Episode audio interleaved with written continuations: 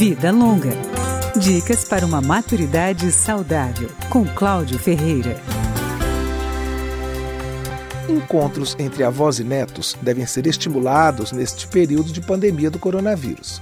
Se não der para serem presenciais, que sejam virtuais a psicóloga Maria Aparecida Zampieri dá algumas sugestões. Isso pode acontecer desde situações em que se conversa sobre o que aconteceu no dia a dia, como para situações em que se combinam algumas coisas, como por exemplo, trocar fotos e conversar sobre elas, marcar encontros via Zoom ou outra plataforma em que as pessoas possam ter encontros marcados, reuniões de família. A psicóloga alerta para que nessas conversas não haja assuntos repetitivos ou drásticos.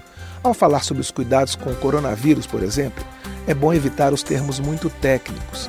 Também deve-se tomar cuidado para que as afirmações não soem como críticas, nem por parte dos avós, nem por parte dos netos.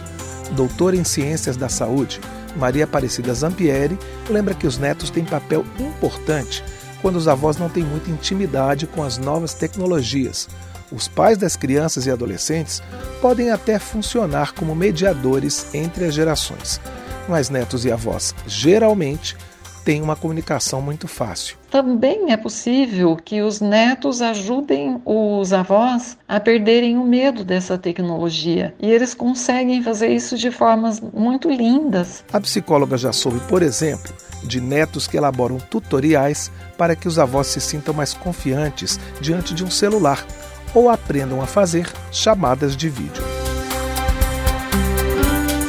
Vida Longa, com Cláudio Ferreira.